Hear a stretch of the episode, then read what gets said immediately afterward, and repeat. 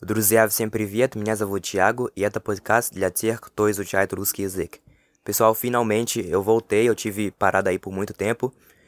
O último podcast que eu fiz, se eu não me engano, foi há quatro meses ou cinco atrás, eu não, não me recordo muito bem, mas houve essa pausa aí porque eu tava trabalhando no curso de russo Fluência Incondicional, então eu tive que me, me dedicar muito para terminar esse curso, finalmente eu terminei, ele já tá pronto, já tá disponível, certo? Então agora que a gente tá voltando com o podcast. Eu tinha prometido para vocês no último podcast que, na verdade, eu não tinha prometido, eu só tinha falado que a gente ia fazer um episódio sobre coisas que não te ajudam a aprender russo, né? Coisas que te impedem de aprender russo. E esse episódio seria postado no Apoia-se, só que eu resolvi mudar, já que eu passei muito tempo sem publicar um episódio novo. Eu quero fazer esse episódio publicamente, tá? Era para ele ter ido pro Apoia, só que eu tô postando aqui publicamente para vocês. A gente vai falar sobre coisas que te impedem de aprender russo. A primeira coisa que te impede de aprender russo é você se desesperar quando você não entende ou quando você não consegue expressar seus pensamentos. Tá, Thiago, mas o que significa se desesperar?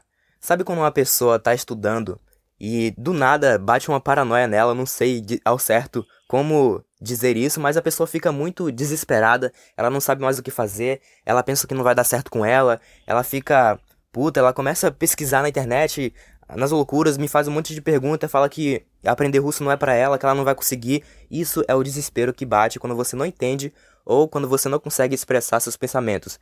Geralmente, quando esse desespero bate, a primeira coisa que a pessoa faz é estudar muita gramática, né? Porque ela fala assim: ela pensa assim: ah, se eu não tô conseguindo aprender russo é porque eu sei pouca gramática. Eu não sei porquê, mas geralmente o pessoal sempre coloca a culpa na gramática, fala que não consegue aprender russo porque a gramática é difícil, isso, isso e aquilo. Mas na verdade é só uma questão de método. Então, na verdade, o que você deveria fazer é se acalmar mais um pouquinho e entender que se trata de um, de um idioma estrangeiro, tá? Isso aqui não é português. A gente está acostumado a falar português e entender todas as palavras daquilo que a gente lê, daquilo que a gente ouve não exatamente todas, né, 100%, mas a maioria ali eu diria que 95% das coisas que a gente lê em português ou que a gente ouve, a gente entende, certo? E a gente consegue se expressar facilmente, mas isso é resultado de anos vivendo aqui no Brasil e de anos se comunicando diariamente. Então, isso é normal, é a nossa língua nativa. E as pessoas, elas esquecem que elas estão estudando uma língua estrangeira. E elas querem fazer a mesma coisa com o idioma russo, né, que além de ser um idioma muito distante do português, também não é o seu idioma nativo. Então você não passou anos falando russo diariamente como você passou no português, é por isso que você não fala russo também. Então as pessoas acabam esquecendo essa questão de que se trata de um idioma estrangeiro.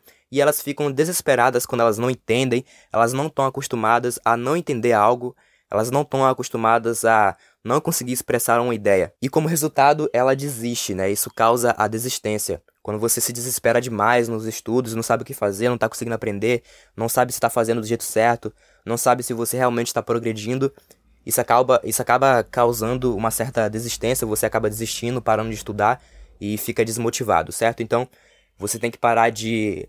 Você tem. Na verdade, eu não vou falar que você tem que parar, mas eu acho que você tem que aprender a se acalmar mais e entender que se trata de um idioma estrangeiro, de que é normal você não entender algo. Então, como eu disse, esse desespero é consequência de você não aceitar que se trata de um idioma estrangeiro. A gente não está acostumado a isso, né? A gente está acostumado ao nosso idioma nativo, porque é confortável.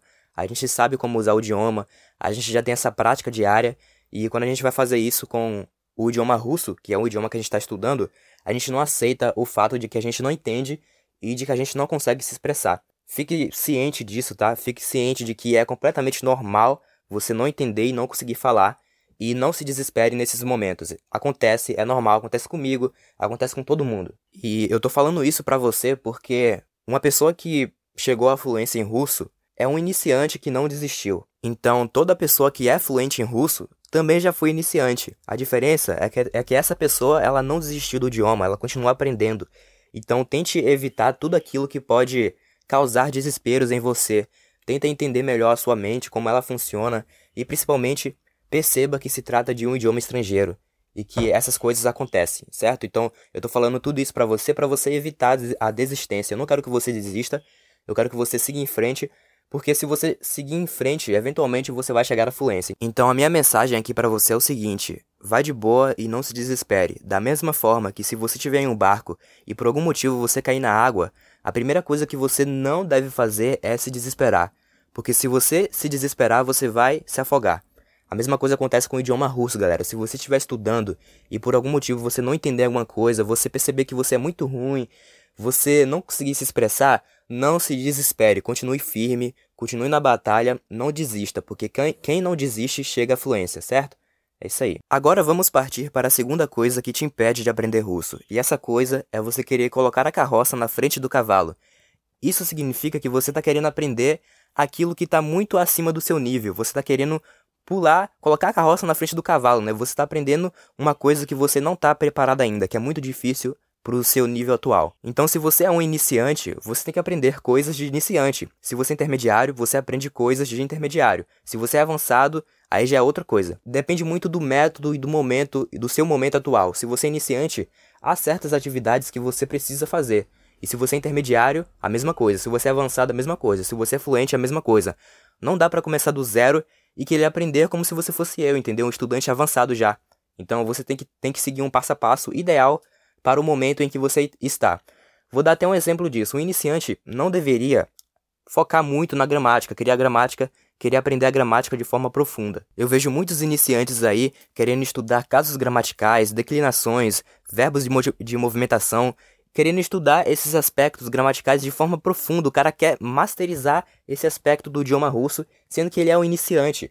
O iniciante ele tem coisas muito, muito mais importantes para fazer, como por exemplo ele precisa aprender palavras, né? Ele, não, ele não, não sabe nenhum alfabeto ainda, então ele precisa, primeiramente, aprender o alfabeto, depois aprender as primeiras mil palavras dele, né? As palavras mais frequentes. Outra coisa, outra coisa muito interessante para um iniciante é ele pegar o básico da pronúncia, né? Tentar pronunciar algumas coisas assim para a boca dele já ir se acostumando.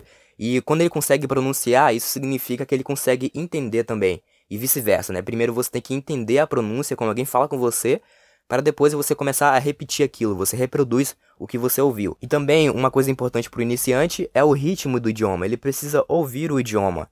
Ele precisa, quando eu falo ouvir, não é ouvir música, é ouvir o idioma russo mesmo, duas pessoas conversando, por exemplo, ou então uma pessoa falando em um vídeo, um filme, alguma coisa assim. O iniciante ele tem que se acostumar ao ritmo do idioma. Então, vou falar aqui mais uma vez coisas importantes para um iniciante: aprender o alfabeto, aprender as mil palavras as primeiras mil palavras, se acostumar à pronúncia e ao ritmo do idioma. E outra coisa também que eu quero mencionar aqui agora é que o, in o iniciante deve aprender a aprender e ele deve aprender a distinguir o que funciona do que não funciona. Então são aí as principais dicas que eu tenho para um iniciante, né? Então não foque em gramática, cara. Isso aí deixa para depois. Isso é uma coisa que você vai pegar o jeito depois. Não adianta você querer ir lá com a sua mentalidade de, de, de iniciante e querer aprender a gramática russa querer aprender declinações, casos gramaticais, você é iniciante ainda, você não tem nem base para isso ainda. Por mais que uma pessoa te explique, por mais que seja o melhor professor do mundo, o cara vai te explicar, isso não vai fazer sentido para sua mentalidade de iniciante, certo? Então, vai devagar, não queira colocar a carroça na frente do cavalo, certo? E eu não posso esquecer de falar que se você está muito perdido nos seus estudos, eu recomendo que você contrate um profissional para ele te ajudar a definir aquilo que é mais importante para você. Outra coisa que te impede de aprender russo, já estamos aqui na terceira coisa que te impede de aprender russo, é você se limitar demais a professores, cursos e coisas que você não controla. Eu sempre falo naquela ideia de você se tornar um estudante de russo independente. Mas o que isso significa? Se tornar um estudante de russo independente significa que você tem a liberdade de estudar quando você quiser e como você quiser, porque você sabe o que fazer para aprender russo e você sabe o que não fazer para, para, para aprender russo. Além disso, você também sabe como transformar um vídeo comum ou então um texto comum em um material de estudos. Você sabe onde arrumar seus materiais de estudos, aqueles que são mais importantes para você e para o seu nível atual, e você sabe um método, um passo a passo que você pode aplicar na prática e aprender russo de onde, você, de onde quer que você esteja. Não importa se você está no Brasil, se você está na Rússia, você tem esse método e você sabe como aplicá-lo para aprender russo. Ou seja, aprender russo só depende de você.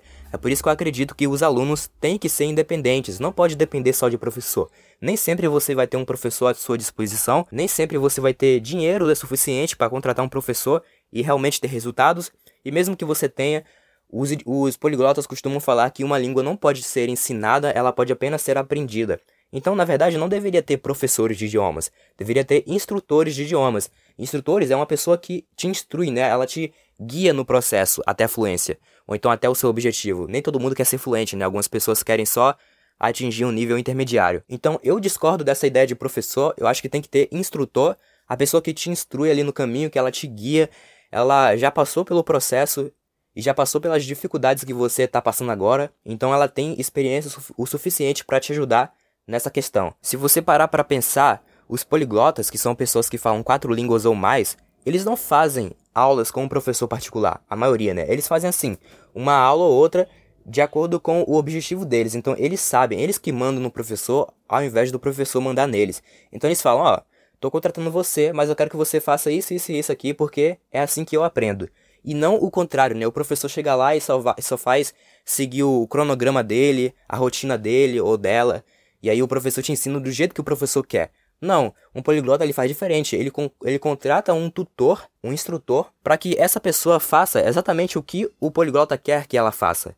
Certo? Então, o papel aqui meio que mudou. Os poliglotas, eles não fazem cursos de idiomas, cara. Imagina um cara aprender 10 idiomas e todos eles ele aprendeu em um curso. Sendo que em um curso de idiomas, geralmente aqui no Brasil, a pessoa leva quanto tempo lá estudando?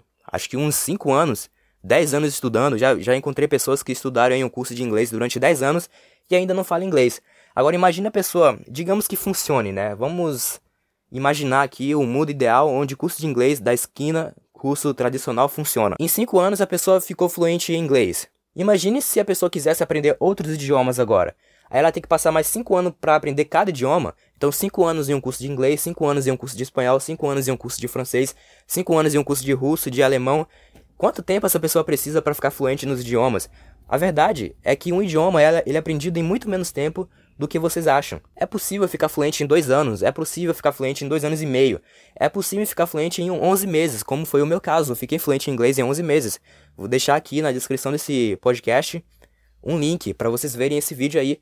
Eu gravei ele quando eu tinha completado 11 meses de estudos, estudando sozinho, sem nunca ter saído do Brasil e gratuitamente pela internet. Eu criava meu material e eu estudava quando eu quisesse. Então, eu lhe recomendo que você tente aprender um pouco mais sobre como os poliglotas aprendem línguas.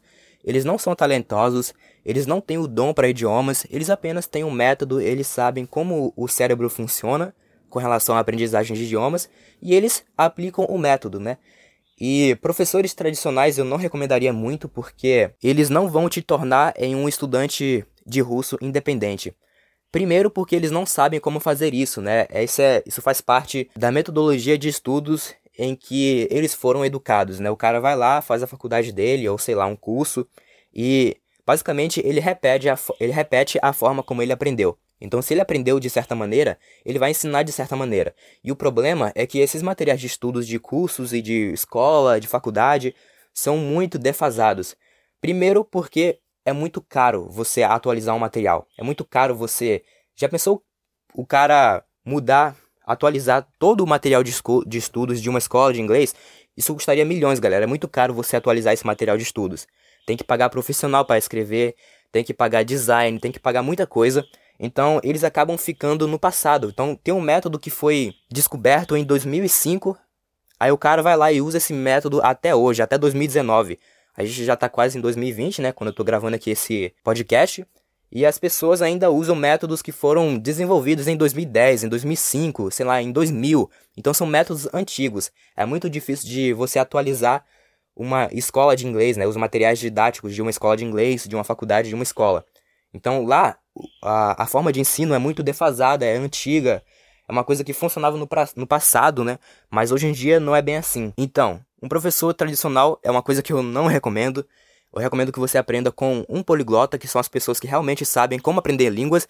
Afinal de contas, o cara já sabe várias línguas, ele já passou por, por esse processo muitas vezes. Eu tenho uma tendência a confiar mais em um poliglota do que em um professor de inglês, né? Porque os professores de inglês que eu conheço e que eu já tive, eles não aprenderam inglês de forma que eu aprenderia, certo? Da forma que eu ensino também para vocês russo. Eles aprenderam inglês porque, sei lá, quando tinham 17 anos, foram fazer um intercâmbio nos Estados Unidos. E aí terminou aprendendo inglês. Ou então intercâmbio em qualquer outro lugar aí que fale inglês como língua nativa. Eles não aprenderam inglês realmente estudando do zero, como a maioria aqui nesse podcast e no meu canal do YouTube faz. Eles não aprenderam inglês estudando sozinho todos os dias. Eles aprenderam inglês realmente vivendo na prática, né? Tem um familiar que, sei lá, o pai fala inglês, então o pai decidiu crescer o filho falando só inglês com ele aqui no Brasil. Isso acontece. Eu nunca vi um professor de inglês que realmente fala inglês e que ele aprendeu da forma que ele ensina. Tem muitos professores de inglês famosos na internet que eles aprenderam inglês, foram dar aula de inglês em uma escola de inglês tradicional. Chegando lá na escola, eles olham o cronograma de ensino, né, que eles têm que seguir, e eles pensam: é impossível que alguém aprenda inglês fazendo essas atividades, porque não foi assim que eu aprendi. Eu sei que se eu ensinar dessa forma, ninguém vai aprender. E eu quero ver resultado no meu trabalho, eu quero que as pessoas aprendam por causa de mim. E se eu continuar ensinando dessa forma, ninguém vai aprender, não tem como aprender. Então eu conheço professores aí que já estudaram, um professor de inglês muito famoso, que eu não vou citar o nome dele aqui, porque eu não tenho permissão para isso, que ele já foi estudante de japonês, vocês já devem até saber quem é, é o professor de inglês mais famoso do Brasil, e o melhor também na minha opinião até agora que eu já vi. Ele já estudou japonês e aprendeu inglês sozinho também, depois decidiu ir dar aula em um curso de inglês, e chegando lá aconteceu exatamente isso, ele, ele não via um aluno aprendendo inglês se ele fizesse aquelas atividades ali que ele era obrigado a passar. Então ele tem que seguir uma rotina de aula ele tem que seguir um caderninho, né? As regras ali de como tem que ser a aula. E ele vê que aquilo ali não funciona, galera. Aquilo ali foi feito só para aprender o aluno lá, pagando a mensalidade, porque é assim que esse é o ganha-pão da empresa, né? Eles querem que você continue lá. Então eles não querem te dizer a verdade. Eu não sei nem se eles sabem a verdade. Eles não querem te tornar em um estudante independente, para que você possa estudar sozinho e saiba como fazer isso. Não é difícil. É, é até mais fácil e é muito mais eficiente. Você aprende até quatro vezes mais rápido. Então eles dependem que você não saiba a verdade e eles dependem que você continue lá pagando a mensalidade, certo? Então os professores tradicionais não vão te ensinar a ser um estudante independente, primeiro, porque eles não sabem como fazer isso, e segundo, porque eles dependem, esse é o ganha-pão deles, né? Eles precisam te manter lá.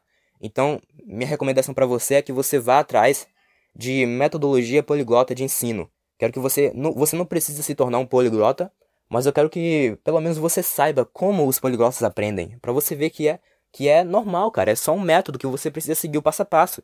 E se você fizer isso todos os dias, 30 minutos por dia, você vai aprender russo, tá? Então seja mais autodidata, seja mais proativo, tenha controle do quanto que você aprende, de quando você aprende, de como você aprende, da qualidade daquilo que você aprende, dependa só de você e você mesmo. Não dependa de cursos, de professores. Eu não estou dizendo para você não contratar esses serviços, né? Você pode contratar. Eu, inclusive, se eu quisesse, né? Se eu tiver vontade, eu contrataria, mas eu não sinto a necessidade.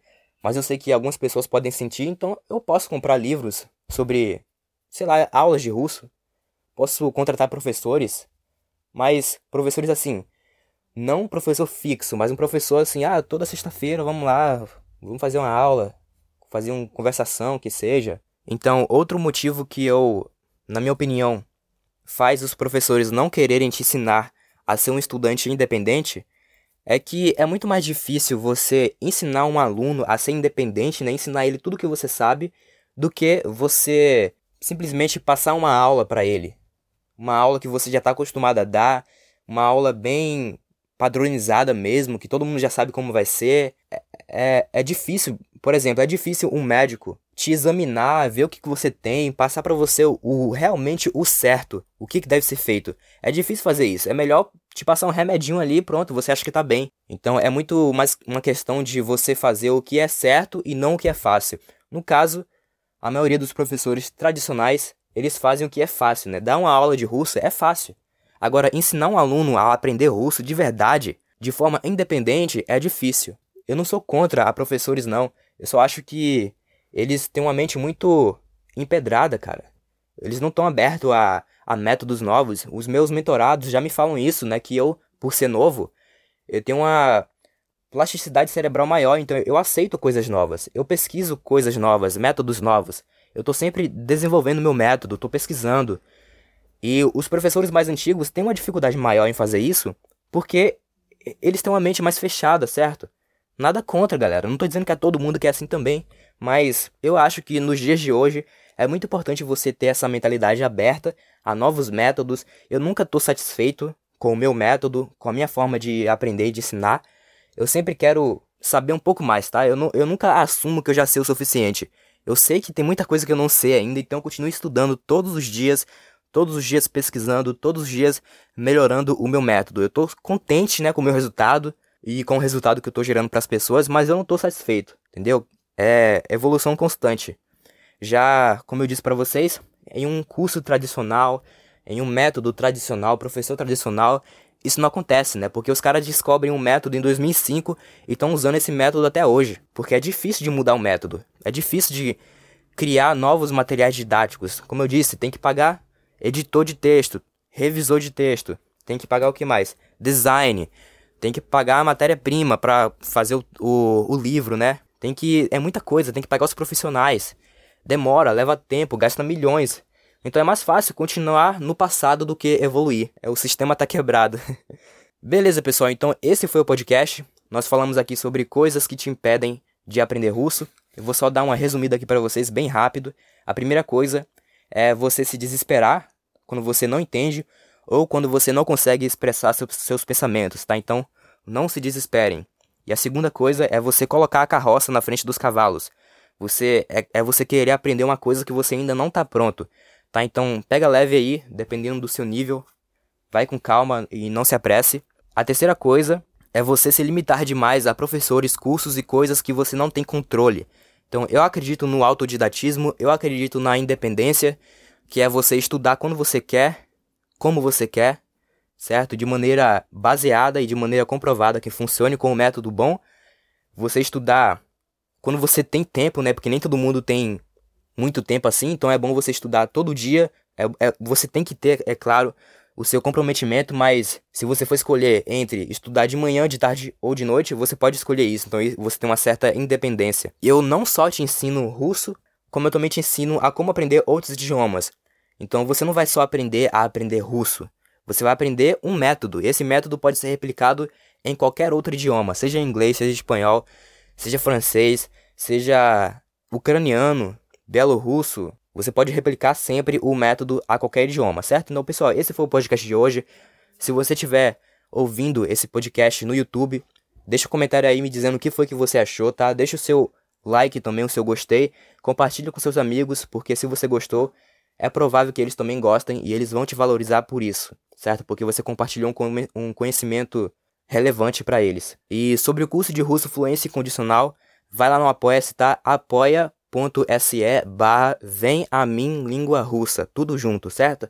Vai lá dar uma olhada, tem um vídeo lá explicando tudo sobre o curso, tem depoimentos de meus alunos, tá? O que, que eles estão achando desse curso, o que, que eles acharam, e é só você lá ir lá dar uma olhada, certo, pessoal? É isso, valeu e até o próximo episódio.